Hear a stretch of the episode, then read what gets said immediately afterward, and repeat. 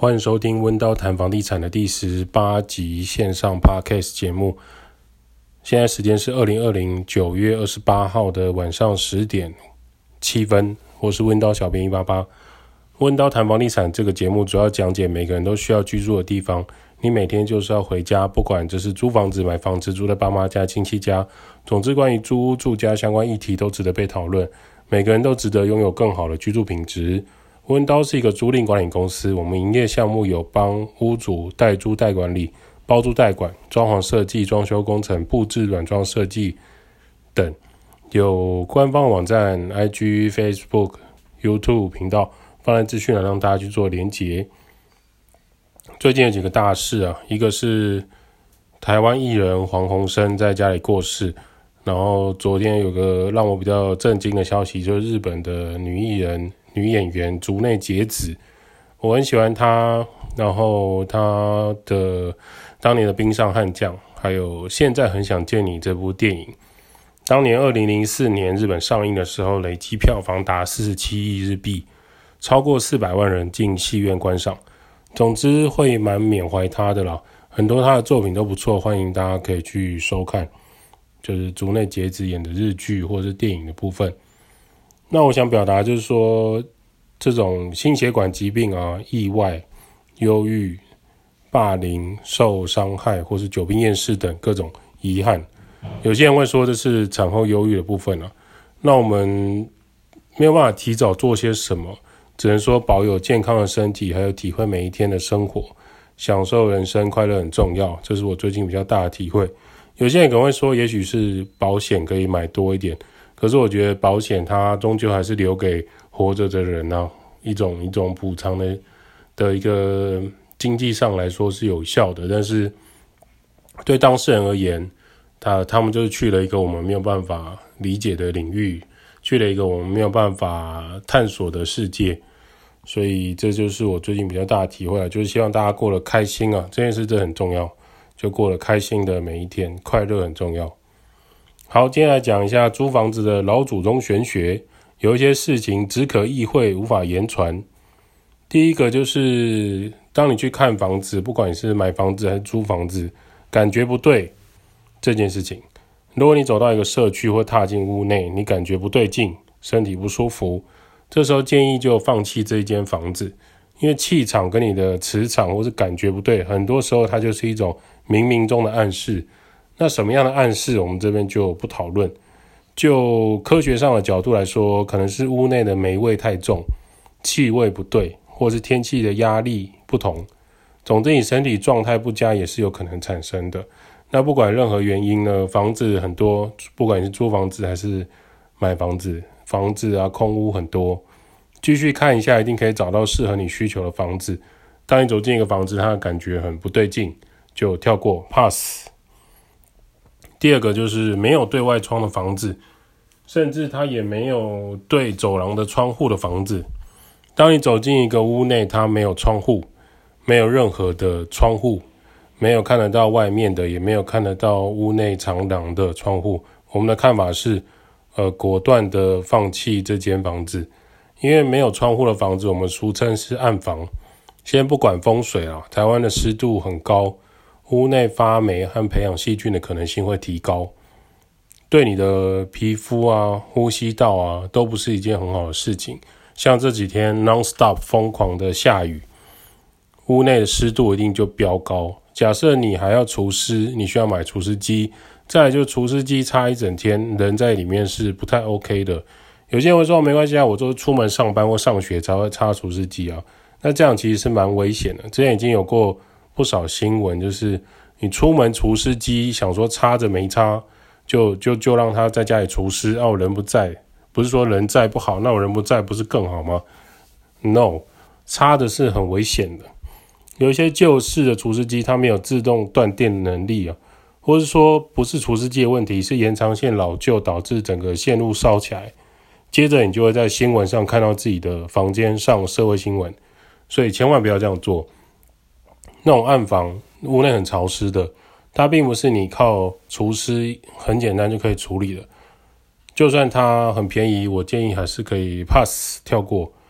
暗房它还有一个没有阳光的问题啊，暗房就没有阳光的照射。科学研家科学的研究啊，人类照太阳会让心情变好，产生维生素 D，调节生理时钟，帮助晚上入睡。这也是为什么有些人连续阴天或雨天会很忧郁啊，跟这有关。不要小看这因素，阳光照进屋内还有有益你的心脏健康。另外一个问题是，暗房它没有办法通风，空气流通太差也会影响到大脑运作。常常是我们都会关起房门做自己的事情，这时候二氧化碳在屋内的含量过高，很常会发生一个状态，我们都有这样的经验：就明明五分钟前决定用心坐下来弄一件事情，不管你是要工作还是要休息，第六分钟之后你就开始有点眼皮有点重。假设用电脑就会觉得啊，眼睛有点累。假设看书翻第一页想睡，翻第二页头晕。有时候跟你在屋内长时间不通风有关。暗房的房间关起来就会产生这种现象。那我们会以为是自己睡眠不足，但有时候其实是因为屋内的空气含量的关系，这也会导致你的心情变得很差。第三种是屋内长时间没有住人的，空屋很久的。这空屋不是说一个月或两个月，而是一年、两年、五年以上没有人居住。屋内最常会出现一种一些昆虫来定居，就是你不住，它想住。再就是你的窗帘，不管是卷帘还是一般的拉帘，都可能会有发霉的现象。排水排水管的阻塞不通，或是说那个排水管的 U 型水封失去作用。我们所谓的排水管，它会有一个。呃，水封就是让它 U 型管内是不会有呃蟑螂啊，或者是说一些异味往上传的一个水封，通常它已经失去作用，屋内就会有一种水沟的味道、排水管的味道，或是厕所的味道强烈，甚至它进而会形成很多那种很小很小的果蝇在屋内盘旋。不管是公寓还是电梯大楼，其实整栋建筑的排水系统都是连在一起的。会从顶楼接到五楼、四楼、三楼，直接到地下室，我们地下的污水排水系统。所以呢，这个要留意。另外一个是包冷水管路的路径可能不会很顺畅，它可能会有呃破损的问题。室内机也会有异味，因为台湾很潮湿，长期没有开水的进水口，像冷水啊或热水都会有金属的味道。瓦斯管线也需要重新做检查，避免天然气的外泄。不管你今天是瓦斯桶还是接天然气的那种管路，你就算是金属管路，长时间没有人居住的情况下，我们还是建议要去做检查。当你即将要入住或是你去看这个房子的时候，都要留意这些地方。另外一个就是老祖宗有讲过啊，进门前要敲一敲，先敲门，敲三下，敲两下，过一会再进去。这个是比较玄学的部分啊。那我们就是科学没办法检验，但是我们就是尊重这件事情，悄悄再进门会比较好。有时候你去外地住饭店或民宿，建议也先做到这件事情。第四个就是买屋或卖屋，最让人担心的就是屋内有没有漏渗水的状况。假设你今天要租房子，你去看一间房子，然后发现明显天花板或者是有包木板、轻钢架部分已经有漏水的水渍。或者说墙面有渗水，甚至已经引起了壁癌，这个问题可能就有点严重。有一些房子真的不夸张，你进去看到三个水桶，它已经漏水滴到用水桶来接。看到的话也是可以不用考虑这个房子，直接跳过怕死。有些房东或中介会说啊，这没关系啊，不妨碍居住啊。我们温刀个人觉得这都不 OK。有渗水的房子，在老一辈的说法，老祖宗的说法是漏水会漏财啊，其实这是有根据的。因为当你漏水会产生很多的问题，家具或家电都会有损毁或是危险，墙面、窗户的防水状态也都会改改变的到恶劣的状态。等到你从你家漏到楼下住户，甚至漏到别人的地盘，就不是拍拍邻居肩膀说啊，那还不要紧啦，没关系啦，到时候就要花很多时间、很多钱来处理，甚至你还要帮邻居把油漆漆回去。这些都是费用、费时或费工，所以漏水会漏财，呃，也是有点道理。今天要是不是那种墙面渗水啊，楼上漏水啊，如果是你自己屋内的管线漏水呢，每一秒钟其实都在滴水的话，你一整年累积下来的水费一定是不少的。这也是漏财的一种。有些人的说法是说啊，那个水滴很小，水表不会动。但根据我们的观察啊，长期的水这样滴，水表是会动的，只是它度数动得快还是动得慢而已。一整年漏下来也是一笔费用。漏水会漏财是有点根据的。那住在里面的人的健康和心理状态都会有影响，至少你会住得非常烦躁。啊，等到漏水漏到楼下，你就会更烦躁，因为楼下会来找你。第五个呢，就是孟母三迁。孟母为什么要三迁呢？因为环境会影响到人。所以，当你今天去做买卖房子，或是去看租房子的过程，当你发觉那种邻居很奇怪，邻居很容易大小声的，邻居在公共区域放置大量货物、杂物，在做资源回收的，都要注意，特别注意，特别留意。我们还遇过邻居在一楼放货柜屋的，他这个邻居呢，他是在菜市场卖衣服的，所以他的货物就堆在一楼的货柜里面。货柜的门怕别人去动，它有上锁，然后还包塑胶袋。那他甚至还有在那个梯间啊，跟大门都有装他自己的摄影机，去怕别人来就是偷他的货柜什么。但其实那个货柜就是大量的易燃杂物，是蛮危险的。那呃，根据我们去去了解啊，他就是说这是他的土地，他有权利做这样的事情。那你当你质疑他，而且他知道你在质疑他的时候，他就会搞死你，说你楼上太吵啊，说你有各种问题啊，反正三不五时就要关心你。那这个故事我们未来有机会再分享啊，关于这种邻居的问题。我只能说，不是任何邻居都可以被教化的，不是任何邻居都可以被原谅的。可以和睦相处的，大家一定就是会好好的相处。这件事我们有很深刻的体会。环境跟你居住的地方绝对是息息相关的。呃，没有那种就是说，呃，你自己屋内好，然后环境很差，没关系的，没有这种事。当你住在菜市场的顶家，当你住在菜市场的一楼，当你住在菜市场隔壁，就是会被菜市场给影响。当然你会说买东西买菜好像很方便，就是生活机能很好，所以就是说，呃，你自己的需求是什么？如果对你来说那东西是方便，那它就不是嫌恶设施。如果对你来说那东西没有对你产生方便，那它就是嫌恶设施。还有邻居在唱卡拉 OK 的，摸三圈打牌的，这种就是会影响到你屋内的居住品质。那因为他们现在台湾规定就是屋内是不能抽烟嘛，你必须要站在外面或是阳台大抽特抽。那种站在大门口狂抽烟的啊，三个人聚在一起大声讲话有喝酒的啊。都是非常让人厌恶的，也是会影响到你的作息的。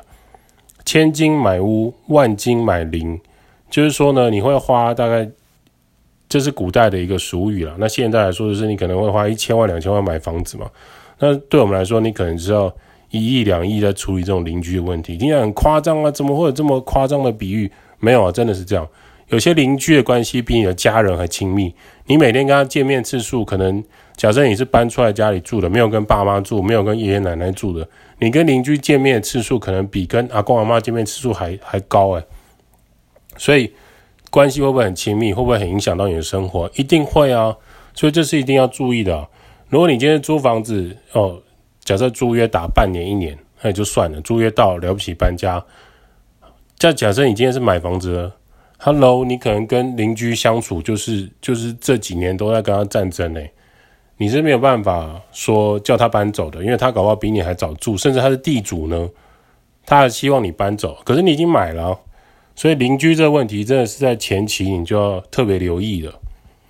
好，下一个是气密窗的迷思，有些建商或是销售人员会说啊，这个气密窗很棒，我们跟那个华航啊，或者是说我们跟那个国家的机场啊用的是一样的气密窗，我们用的是高楼层在用的气密窗，非常高级的。关起来，你听不到声音之外，防水、气密、水密各种都有。可是这有一个很大的迷思啊，就是说，如果今天外面是偶尔产生噪音，比如说有一些八加九，他们可能改车很吵，然后开就骑车飙过去，或者是说一些开跑车的，然后他的那个排气管改过，声音低沉，他觉得很爽，可是我们觉得很吵。那屋内就是会产生噪音，这时候你关上气密窗，确实会有一种爽感，就是我感受不到那个噪音了。那当然就是证明这气密窗的效果很好。那问题来喽，如果你今天在你住在那种交通第一排的要道啊，比如说你就是住在马路的旁边，马路第一排，比如说你就是在捷运轨道的旁边，你就是在台铁轨道的旁边、平交道的旁边，或者是你隔壁是工厂的，他正在盖房子的，他就不是一下子关上窗户而已。你一开窗的那个声量分贝就是很大，你有办法一整天都关紧窗户吗？啊，如果不行的话，那气密窗的用意到底是什么？假设你冬天呢、你气密窗全关，你屋内不是很很闷吗？空气就不流通，所以你会留一个缝嘛。那当你留一个缝的时候，气密窗的效果就没有办法达到百分之百啊。那夏天你也不可能气密窗永远关着，然后二十四小时开冷气吧？那这面墙有窗户跟没窗户的差别，难道只是为了让阳光照进来吗？气密窗或许它可以做到音量的隔绝啊，可是我们并不是希望说它的空气跟风会进不来啊，应该不是这样的吧？所以就说气密窗窗户本来的功能应该是开开关关，或是调节屋内的空气温度，调节温度。然后当你不在家的时候，你可以关起来上锁，就是做到防盗的功能。可是，当你在住的地方它已经非常的吵杂的时候，是不是用气密窗可以完全的处理？我觉得只能暂时处理，它不是永久的。它如果是永久的，就表示你永远都不能开那个窗户。那这件事也是蛮蛮让人讶异的。所以这是一种气密窗的迷思啊！你如果今天住的地方它本身那个区域就是非常的高分贝的影响到你的生活。然后今天的建商或者今天的带看人员跟你说啊，那个窗户关起来就没有声音了。可是你不会永远关着窗户生活啊，这是大家要留意的。第七个就是说，房屋的坐落位置是不是在无尾巷，俗称的死巷子或是死胡同？那无尾巷对很多老一辈来说是不 OK 的，为什么？他们的解释是无路可走，对，你没有路可以走这件事情，他们觉得说对你的。你的经济或者是你的财运是会有影响的，所以他们很在意这件事情。那从科学角度来说，就是无尾巷你的车辆要进出停放啊，或是人要进出的时候，影响蛮大的。再就是消防逃生的时候，无尾巷的呃宽度是不够？消防车是不是可以进来？你是不是有合理的时间可以离开那个巷子？那不然的话，就是你就是被包起来打，那这件事情是蛮可怕的。所以无尾巷在老一辈老祖宗的看来来说是有点道理的。第八个是房子的坐标方位也是一种玄学，我把它认定为玄学了，因为它目前呃没有太多科学根据。以房屋的坐向来看的话，就是当你人站在屋内的时候，看向家里大门的方向，就你人站在屋内看向家里大门的方向，正面面对的部分如果是北方。那这个房子就叫做坐南朝北。那你如果站在你房子里面，然后面对你的大门方向来看的话，呃，是西方。那你现在很方便，就是手机拿出指南针就可以去做。你可以跟 Siri 说哦，指南针功能，它就会出来。用指南针就可以来判断你现在房子的方位以及你现在人在什么样的坐标。那如果你站在你家屋内，朝向家宅大门。面对的方向是西方，那你就是坐东朝西。那这边有一些老祖宗的一些俗语啊，念给大家听。那但是台语我已经念过好几遍了，念不太顺，所以我讲中文。坐东向西赚钱没人知，坐西向东赚钱很轻松，坐南朝北赚钱稳当当，坐北朝南都住有钱人。这边你会发现一件很有事、很有趣的事情，就是说。呃，我们的祖宗这些俗语、俚语啊，都是针对赚钱跟财运这件事情来做判断。那在这边来看的话，不知道你觉得坐东向西赚钱没人知道会比较好，还是坐西向东赚钱很轻松比较好？坐南朝北，他说赚钱稳当当，就是很稳。那坐北朝南呢，都住有钱人。诶，这件事听起来好像四个方位没有好也没有坏，那到底是谁发明的？我们现在也不可靠。那我只能说，朝南朝北对每个人来说或许很重要，对我们来说就是通风更重要。就是你如果通风的房子会胜过这个坐向南北的问题。为什么？因为有一些长辈，家里长辈会跟你说，你要选朝南的房子。可是问题是呢，你通风不良的房子，你朝南，台湾很容易起南风，那你地板就会有反潮的现象，墙壁会流汗，久了墙壁就会形成壁癌，然后你的地板会很潮湿，屋内就会有潮湿的问题。这就是呃，地板会冲出现那种丰富的水汽，像打翻水那样，你就很困扰。那这件事情不会常发生，它通常一般在夏季春夏这时间，那就会有这种反潮的问题。可是重点是坐向，根据他们的观察，朝南的房子，南风比较带来水汽的南风，比较容易会产生这样的湿度的问题。至于朝东西南北哪一个好？这是老祖宗留下的智慧，留给大家去做风水上的考量。有一些事情，为什么我们会这样子讨论？就是因为它是古代老祖宗给的一些礼物啦，就是给我们去做一些些微的判断，给我们一些经验上的参考。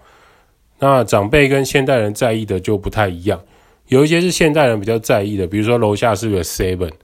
那这件事情对以前来说，就是他们并不觉得杂货店或干妈店又在他家楼下。